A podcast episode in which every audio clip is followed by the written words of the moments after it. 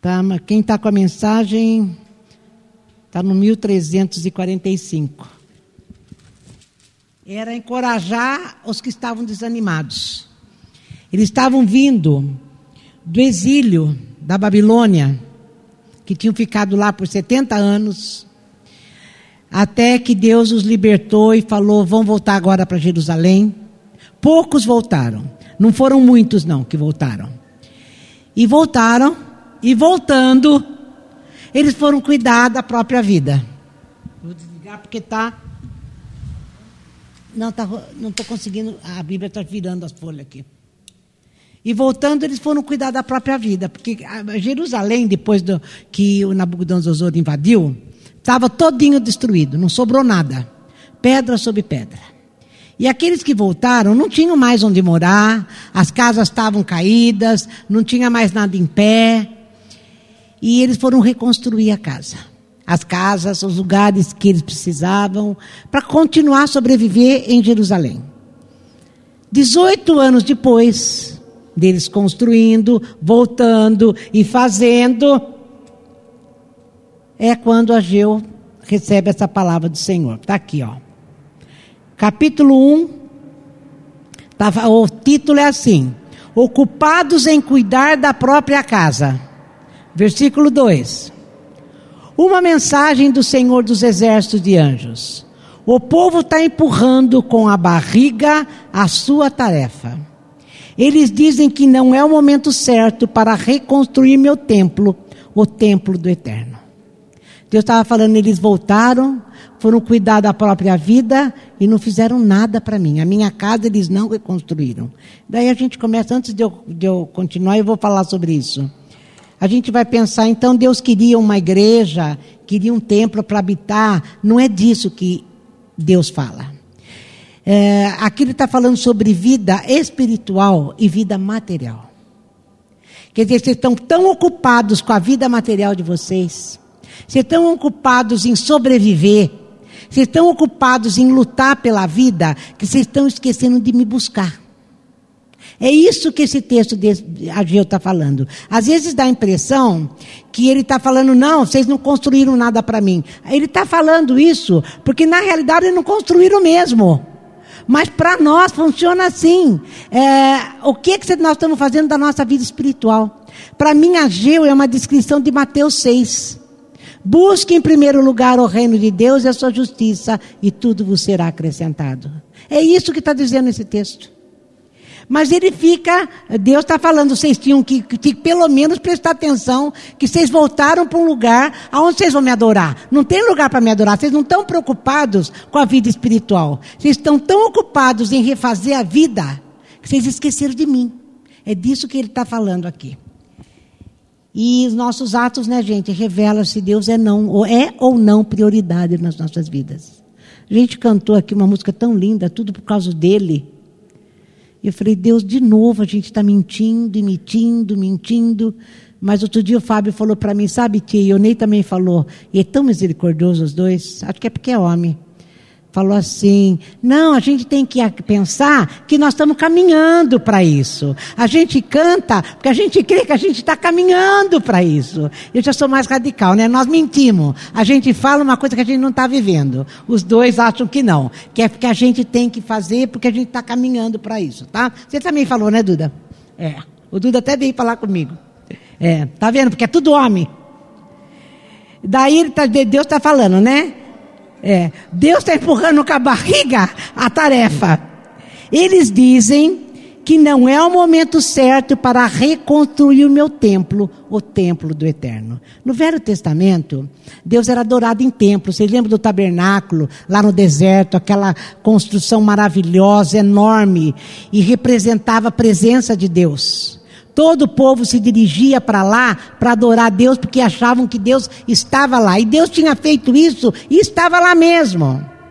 Não é mais nosso caso. No nosso caso, Deus está em nós.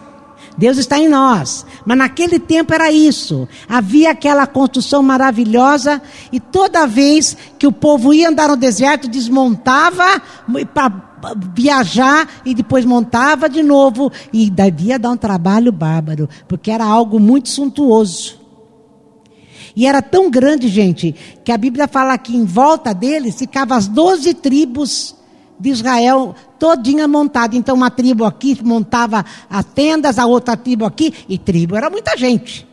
E aqui então havia as doze tribos em volta de todo o tabernáculo. Imagina aquilo como era grande, como era maravilhoso para mostrar a glória de Deus.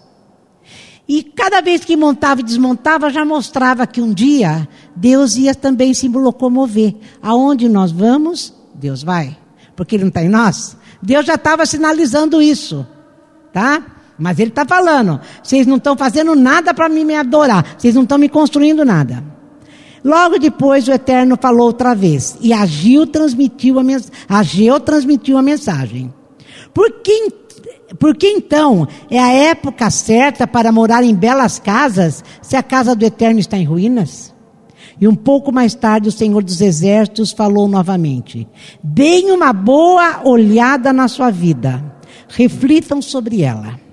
Vocês gastaram um monte de dinheiro, mas não tem muito que mostrar. Vocês ficam enchendo o prato, mas eles nunca ficam cheios. Você continua bebendo, mas sua sede nunca passa. Você veste camadas de roupa, mas não consegue se esquentar. E as pessoas trabalham para vocês. E o que, que elas estão ganhando com isso? Não muito.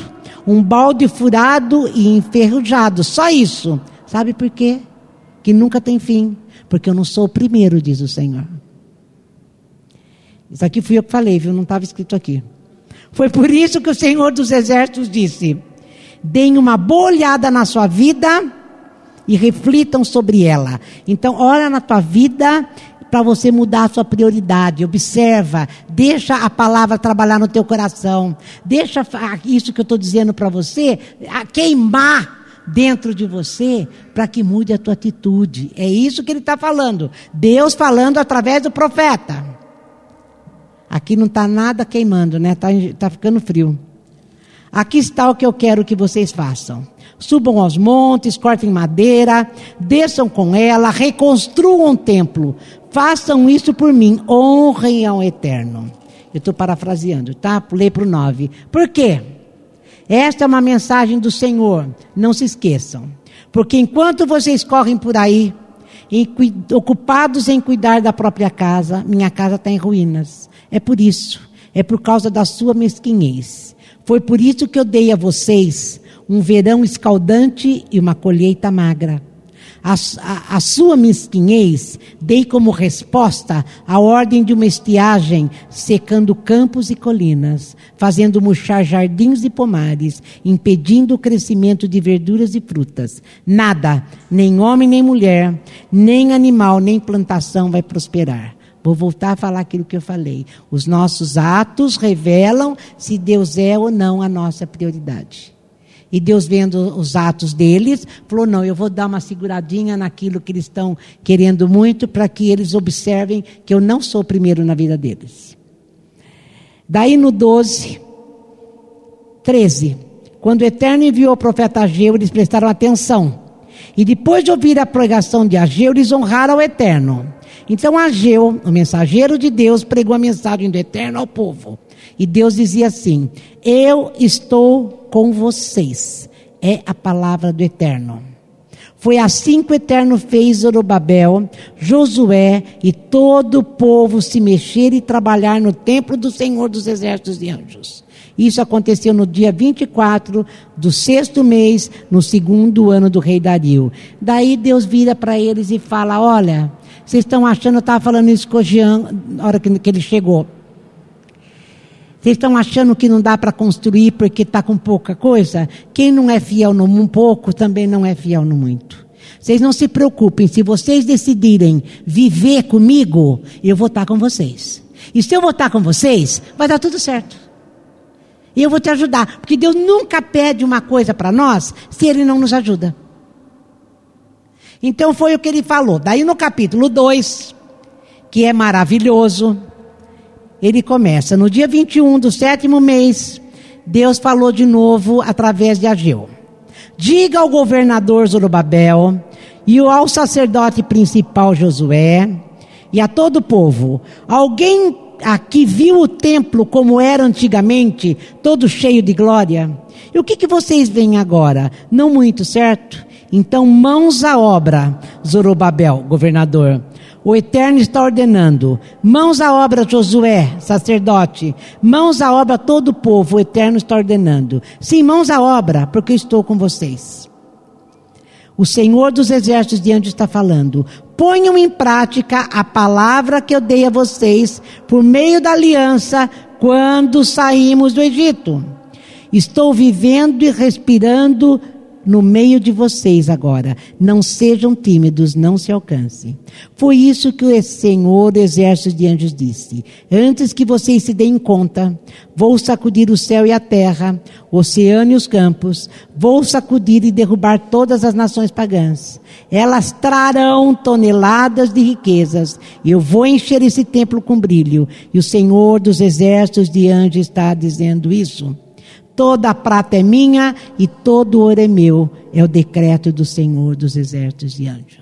E está falando, vocês, nós, o povo, vocês estão tão preocupados em poder sobreviver, em lutar pela própria vida, em reconstruir aquilo que você considera acabado, esquecendo de primeiro lugar viver para mim. Que vocês estão preocupados porque não tem dinheiro, porque não tem uh, nada suntuoso para fazer o templo como ele era.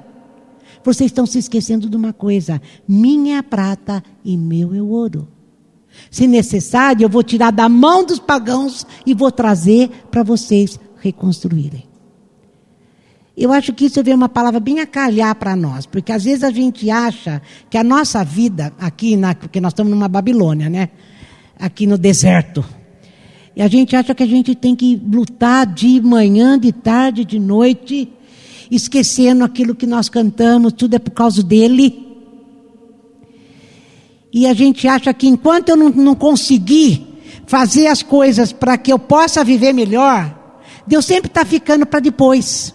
Não, eu vou, ah, hoje eu não posso porque eu estou cansado, porque eu trabalhei tanto o dia inteiro. Não vai dar. Mas eu preciso trabalhar. Amanhã é a mesma coisa. Depois da manhã é a mesma coisa. E Deus está dizendo: você está esquecendo que minha prata e meu é ouro. Aquilo que ele falou lá em cima. Nada vai prosperar. Você não percebeu que a tua plantação não vai, nem homem, nem mulher, nem animal. O crescimento de verduras e frutas, nada, nada vai prosperar se eu não deixar. Será que vocês estão esquecendo que sou eu que faço tudo? Por isso que vocês estão com medo, como o Ney falou. Vocês estão com medo de não conseguir. Vocês estão com medo de não sobreviver. Vocês estão com medo de que a coisa fique pior do que está. Mas sou eu. Eu sou dono da prata e do ouro, ele está falando. Se preocupe apenas é por minha causa, como nós cantamos. É tudo por minha causa. Você não é o principal, eu sou o principal. Se você me buscar em primeiro lugar, eu vou pôr todas as suas coisas em, em ordem. Em primeiro lugar, o reino de Deus e toda a sua justiça, e tudo será acrescentado. Hoje de manhã eu acordei pensando assim.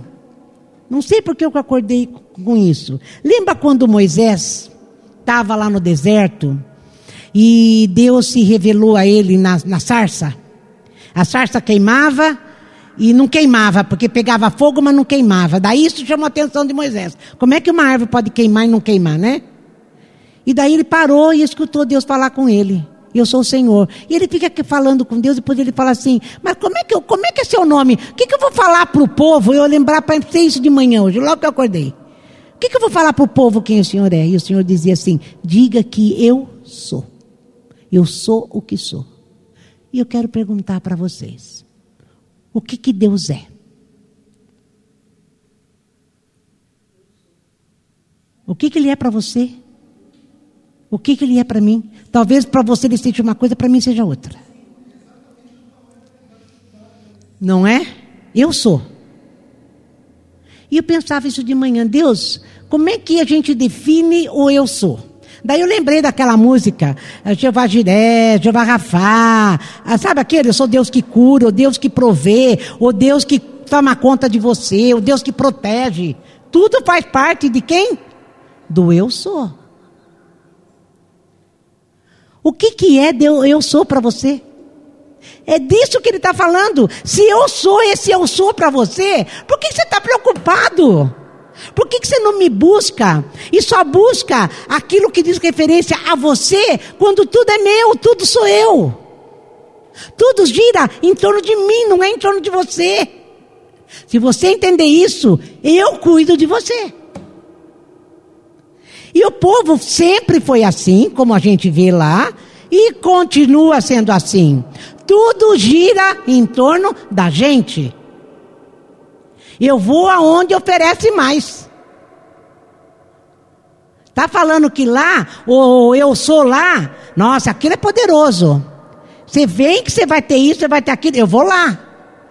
Mas aquilo, como ele falou, eu tinha, mas não te bastava.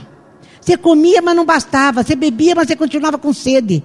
Então, depois de um tempo, nesse lugar que Deus que era para você tudo que você precisava, você vai para um outro lugar que Ele pode te acrescentar um grande amor. Daí você vai lá. E ora, e chora, eu quero, não é? E eu quero isso. E daí lá também por um tempo você fica lá. Você vai aonde oferece aquilo que teu coração deseja. É disso que ele está falando. Mas eu, eu, Deus está falando, eu, eu sou para você. Você não busca. Você busca aquilo que eu posso dar, aquilo que eu posso ser. Mas é muito mais do que isso. É disso que o livro de Ageu está tratando. Eu sei que muita gente usa Ageu para pedir dízimo na igreja, oferta na igreja. Mas se eu quero pedir alguma coisa para vocês, é a vida de vocês. Deus está falando. Você está disposto a se doar para mim? Você está disposto a largar tudo para me seguir? Você está disposto a falar não para os teus desejos e falar sim para a minha vontade? É disso que está falando esse texto. E eu acho que eu contei para vocês outro dia. A Romilda foi num casamento, o que foi muito estranho, porque o apóstolo é, falou que tinha tido uma revelação. Aquele casal já tinha casado, acho que duas vezes, ou duas vezes cada um. Então acho que era o terceiro casamento. E o apóstolo falou que teve uma revelação. E a revelação foi o texto de Ageus. Deus manda te dizer, falou para o casal, que a glória da segunda casa vai ser melhor do que a primeira. O que, que ele deu a entender? O casamento de agora vai ser melhor do que aquele que você teve. O gozado é que Deus diz: Eu não quero que quem casou separe. Como é que Deus pode ser incoerente e falar: Se eu não quero que você separe, o terceiro vai ser melhor do que o primeiro? Mas você sabe o que, aconteceu naquela igreja que a Romilda estava superlotada? O povo começou a bater palma. Deu para entender, gente, o que eu quero dizer? Deus está dizendo: sabe por que, que vocês erram? Porque vocês não conhecem a minha palavra. Sabe por que, que vocês tentam me comprar ou me dar, e mas não se preocupar comigo, Deus está falando? Porque vocês não me conhecem. Vocês acham que se vocês é, se dirigirem a um lugar e falar, Senhor, o Senhor é bonito, o Senhor é bom, o Senhor faz isso para mim, basta para mim. E Deus está falando, não. Eu quero ser prioridade na tua vida. É duro esse discurso, não é não? Por uma segunda-feira ainda. Misericórdia, né? Estou errada, pastor João. Se você falar que está. Mas deu para entender, gente? Mas não é. Você estava falando isso hoje à tarde.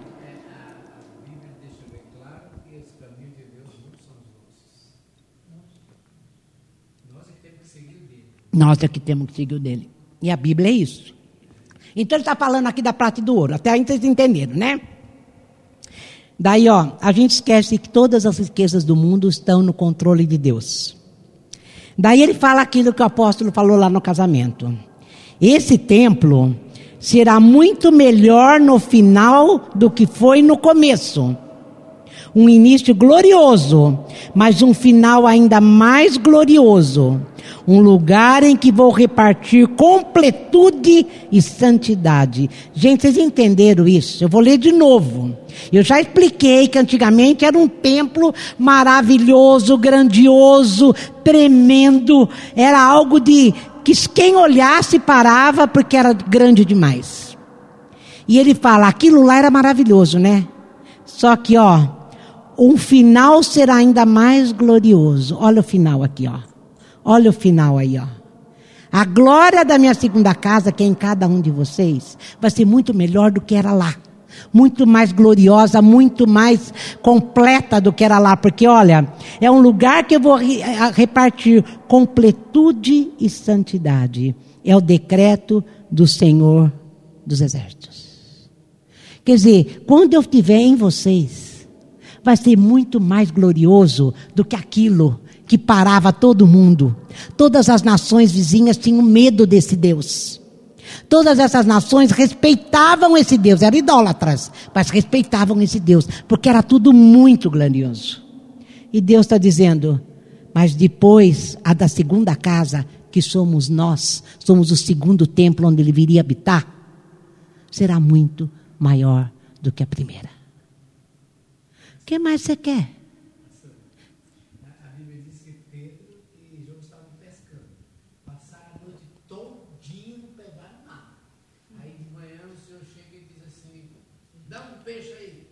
Não tenho. Não tem nada.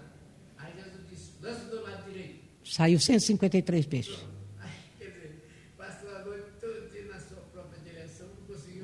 É aquilo que ele falou lá. Aquilo que você corre atrás da sua, da sua plantação não vai, a uva não vai ser doce, os seus gados vão ser magros, porque é do seu jeito. Agora, quando você, a minha vida estiver em você e você em mim, tudo vai ser diferente. A glória da segunda casa vai ser maior do que a primeira.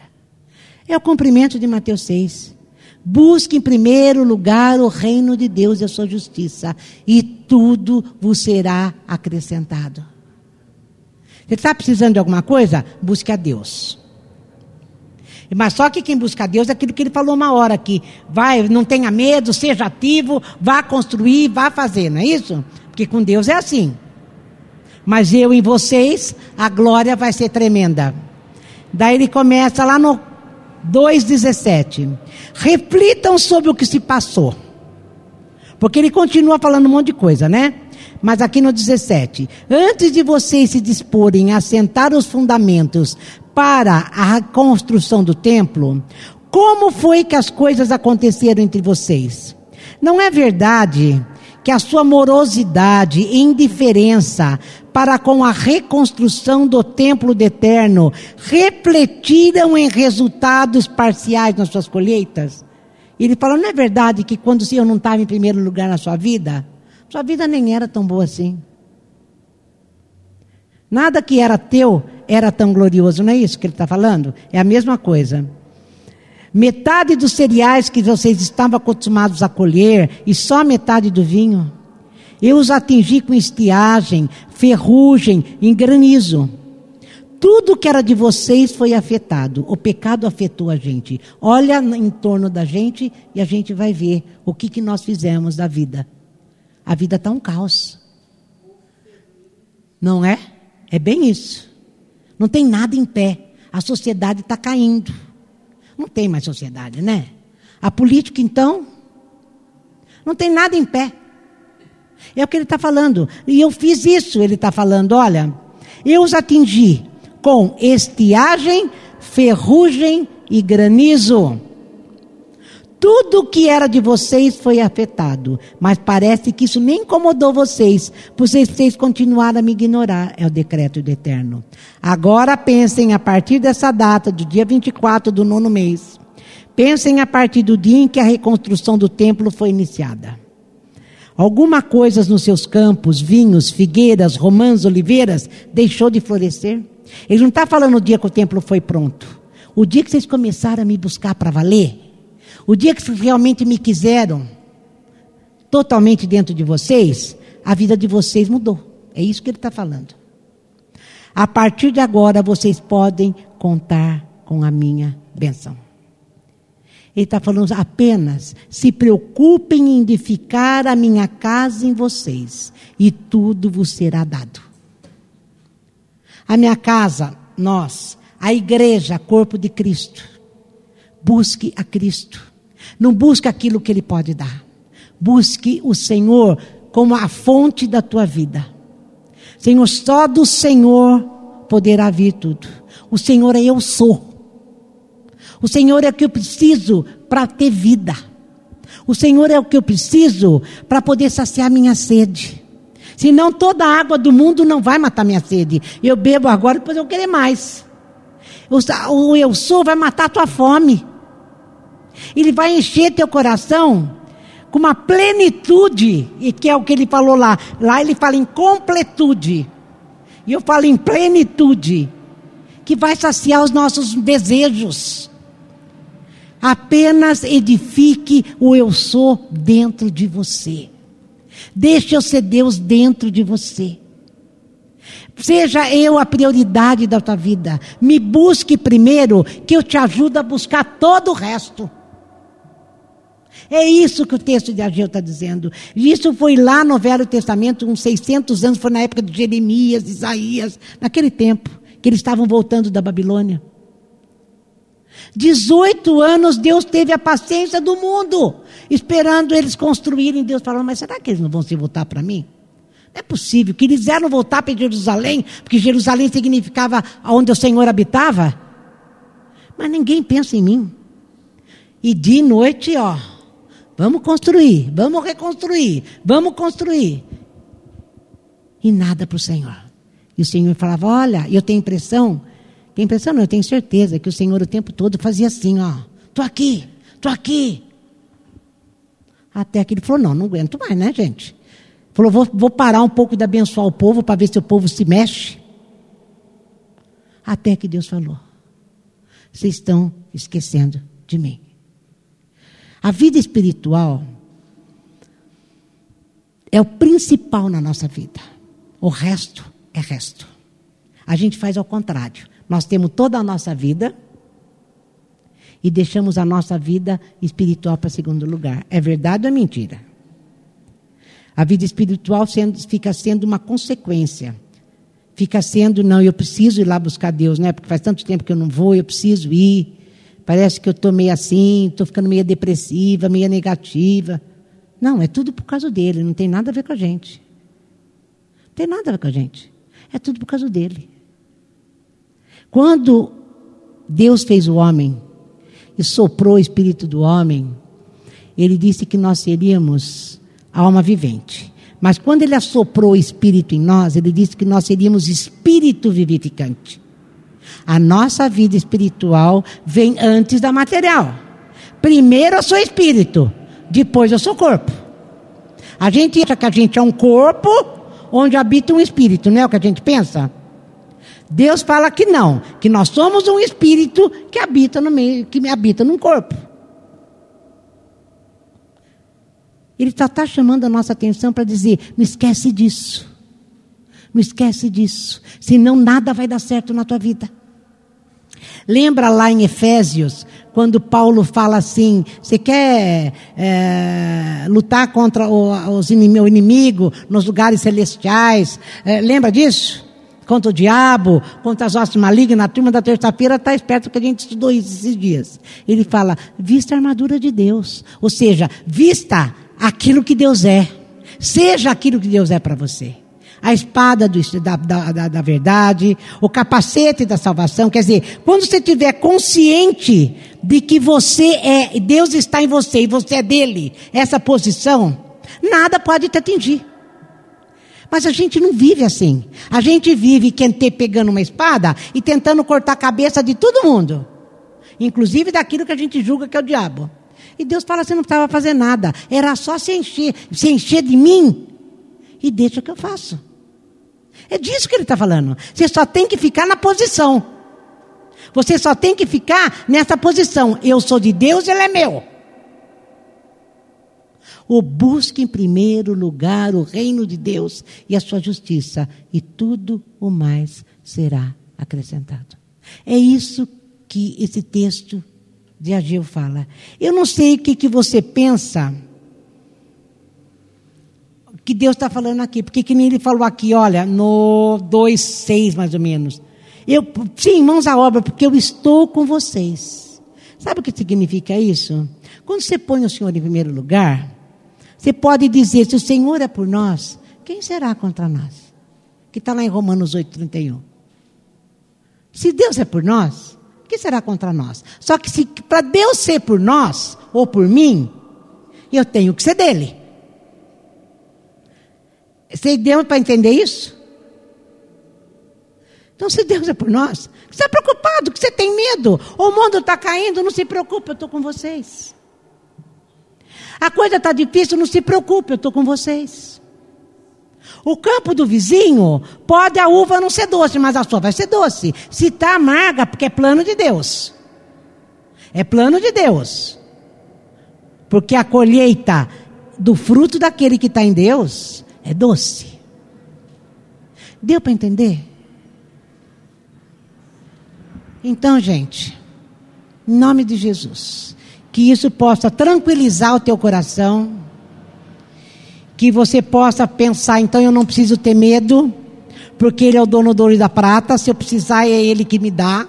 Toda a riqueza do mundo está nas mãos de Deus e Ele sabe do que a gente precisa. Se somos filhos, eu não preciso ficar me batendo na cabeça, Ele vai me dar saída, Ele vai me dar sabedoria, Ele vai dar um escape, porque Ele sempre dá. Às vezes demora. Às vezes parece que não, né? Mas chega. Não é, Célia? Chega. Então é isso, gente. Deus está apenas falando. Me põe em primeiro lugar na sua vida.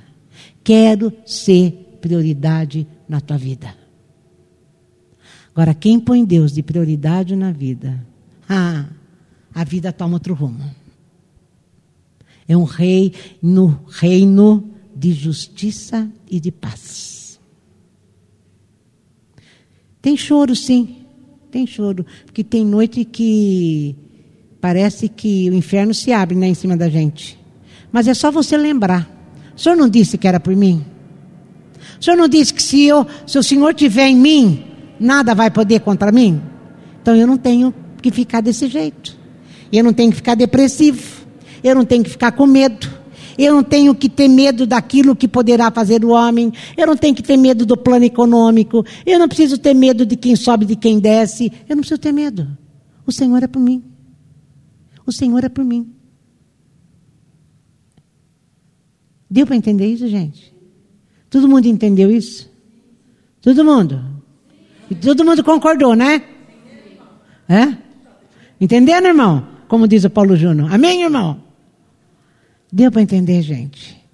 Deus é, uma, é maravilhoso. O eu sou está dizendo para você: eu sou dentro de você.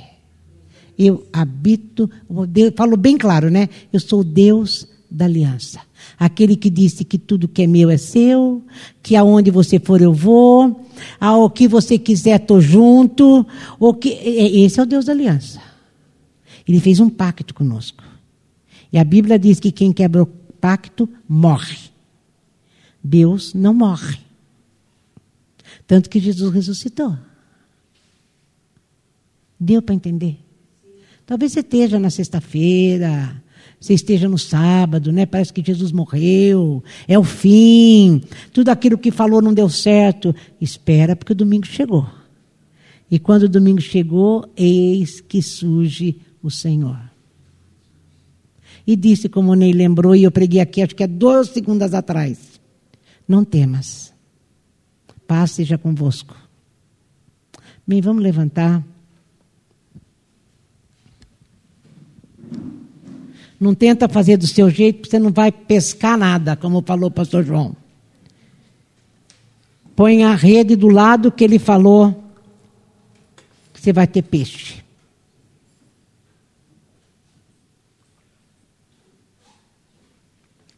Vou falar a mesma frase que eu comecei e vou terminar. Os nossos atos mostram se Deus é ou não prioridade nas nossas vidas. Senhor, nos perdoa, porque às vezes a gente se comporta como criança, criança mimada, que porque não ganhou o ovo do tamanho que queria, acha que o pai não ama, ou que a mãe gosta do irmão mais velho que ganhou um maior.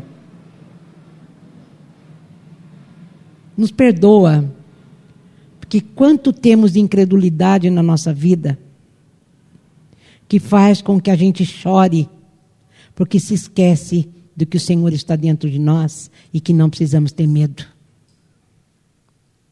Nos perdoe quando a gente pensa que eu posso gastar 18 anos da minha vida construindo para mim mesmo e não para o Senhor. Quando o Senhor é a prioridade. Espírito Santo, nós somos tão poucos aqui.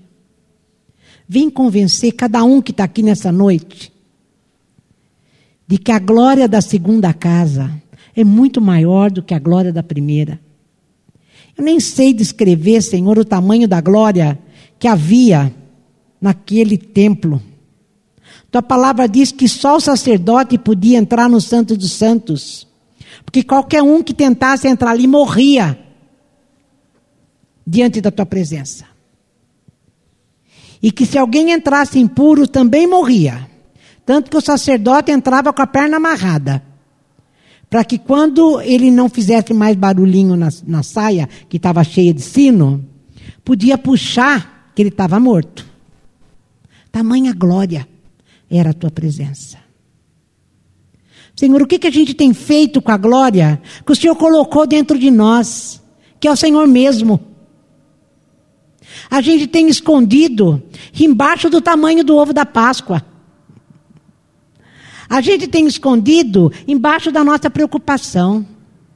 Tudo é mais importante do que a tua presença, em te buscar, em estar junto na igreja. Tudo é motivo para que eu não esteja. Tudo é motivo para que eu não vá. Quando o Senhor disse que a casa também é a igreja, porque os teus dons, Senhor, são repartidos na igreja. E daí eu não presto atenção quando a minha vida está minguando. Quando eu bebo, bebo e continuo com sede. Quando eu tenho, tenho e não satisfaz. Quando eu ando, ando e nunca chego. É por isso. Porque não é pelo Senhor que eu me movo, é por mim mesmo. Deus tem misericórdia de nós. Tem misericórdia do nosso egoísmo. Tem misericórdia, Senhor. Tem misericórdia. O Senhor sacrificou o próprio filho para que hoje o Senhor pudesse habitar em nós. No entanto, eu não conheço o que é sacrifício para que o Senhor habite em santidade e completude, como o Senhor disse. Senhor, vem nos visitar nessa noite com essa unção de percepção, de sabedoria, de revelação, de que o Senhor está dizendo: olha para mim, me coloque em primeiro lugar. Me coloque em primeiro lugar. E tudo vos será acrescentado. Louvado é teu nome, Jesus Cristo. Louvado é teu nome, graças a Deus por Jesus Cristo porque só por sua causa, Senhor, que o Senhor, Pai, teu Espírito e o Senhor veio habitar dentro de nós. Só por tua causa, Jesus, hoje somos templos. Só por sua causa eu sou morada de Deus. Senhor, que tudo seja secundário. Pai, mãe, filho, marido, mas o Senhor é tudo quanto pode me realizar. Louvado seja o teu nome. Bendito seja Deus. Amém.